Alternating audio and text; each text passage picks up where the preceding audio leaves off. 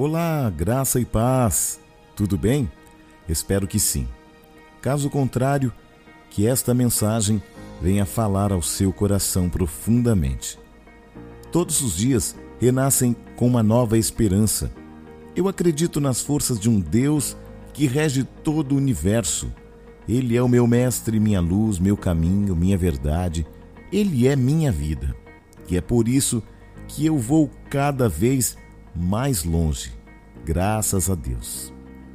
A maior de todas as ignorâncias é rejeitar uma coisa sobre a qual você nada sabe.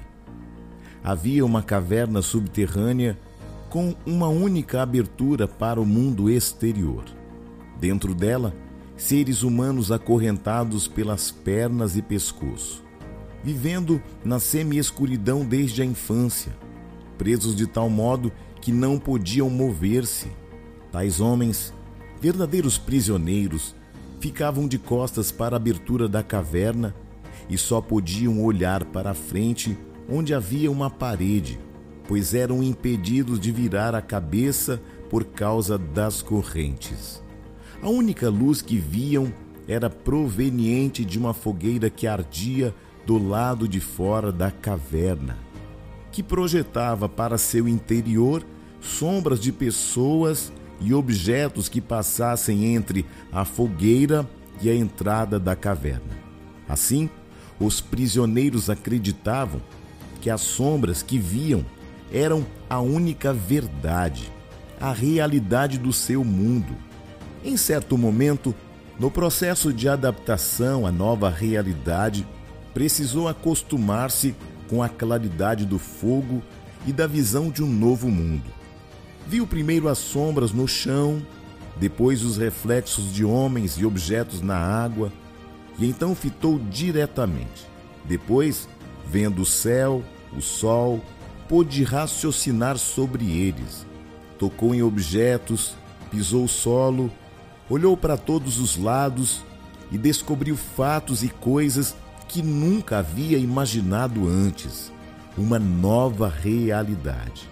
Passado algum tempo, maravilhado com o grande processo de mudanças que havia vivido, lembrou-se dos companheiros e retornou à caverna.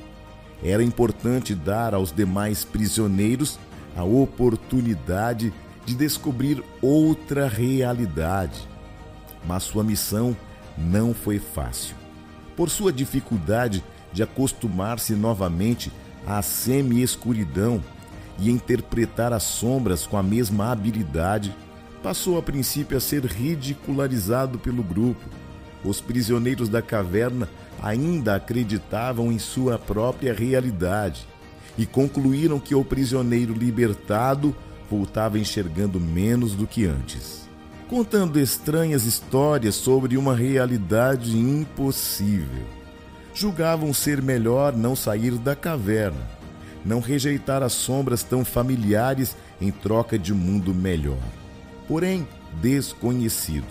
Apesar das dificuldades, o iluminado enfrentou com paciência e determinação a sua missão, compreendendo que as resistências impostas por seus companheiros mantendo-se firme na busca pela evolução e pelo descobrimento de coisas novas para ele e seus semelhantes. Quando saímos de nossas cavernas para o mundo exterior, buscando qualidade de vida, estamos percorrendo o mesmo caminho do prisioneiro libertado. Da mesma forma, quando retornamos à caverna para motivar nossos colegas, devemos estar preparados para enfrentar as barreiras às mudanças e os comportamentos conservadores que preferem as sombras conhecidas à nova realidade da caverna. É o momento de nós refletirmos sobre nossos progressos e de nossa missão como agentes de transformação para encorajar pessoas. Devemos reconhecer o quanto já percorremos até aqui. Apesar disso, a lição do Mestre da vida deve servir como alerta para o nosso constante aperfeiçoamento. A parábola da caverna é impressionante. Mas o que nós precisamos entender é que a verdadeira luz do mundo se chama Jesus Cristo. nós podemos ter uma ideia de que muitas pessoas ainda estão nas cavernas.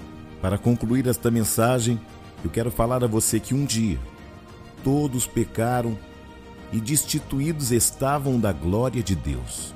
Um dia, por causa da escolha de um homem, nós ficamos aprisionados em uma caverna escura do pecado e das trevas.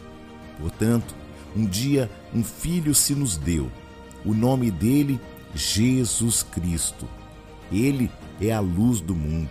Ele é o Pai da eternidade. Jesus veio nos dar a possibilidade de sairmos da caverna do pecado, das trevas.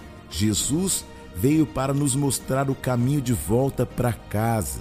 Jesus veio para iluminar os nossos olhos espirituais, para arrancar as escamas de nossos olhos, para que possamos ver que um Deus de amor se entregou por nós por meio de Jesus Cristo, o seu Filho unigênito. Talvez a sua caverna seja uma depressão, talvez a sua caverna seja uma religiosidade, talvez a sua caverna seja um medo, talvez a sua caverna seja uma decisão importante que você precisa tomar, mas que hoje você tome a iniciativa de sair da caverna escura e ir de encontro à luz que é Cristo. Ele tem um novo mundo sobre a sua vida. Ele tem novas possibilidades. Na sua palavra ele diz: Eis que faço novas todas as coisas. E é por isso que o meu convite se estende ao seu coração, à sua família.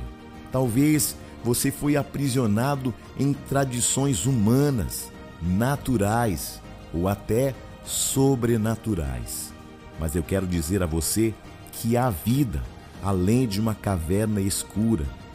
O meu convite é que você possa entender que na escuridão você jamais vai descobrir os seus próprios valores e os valores eternos.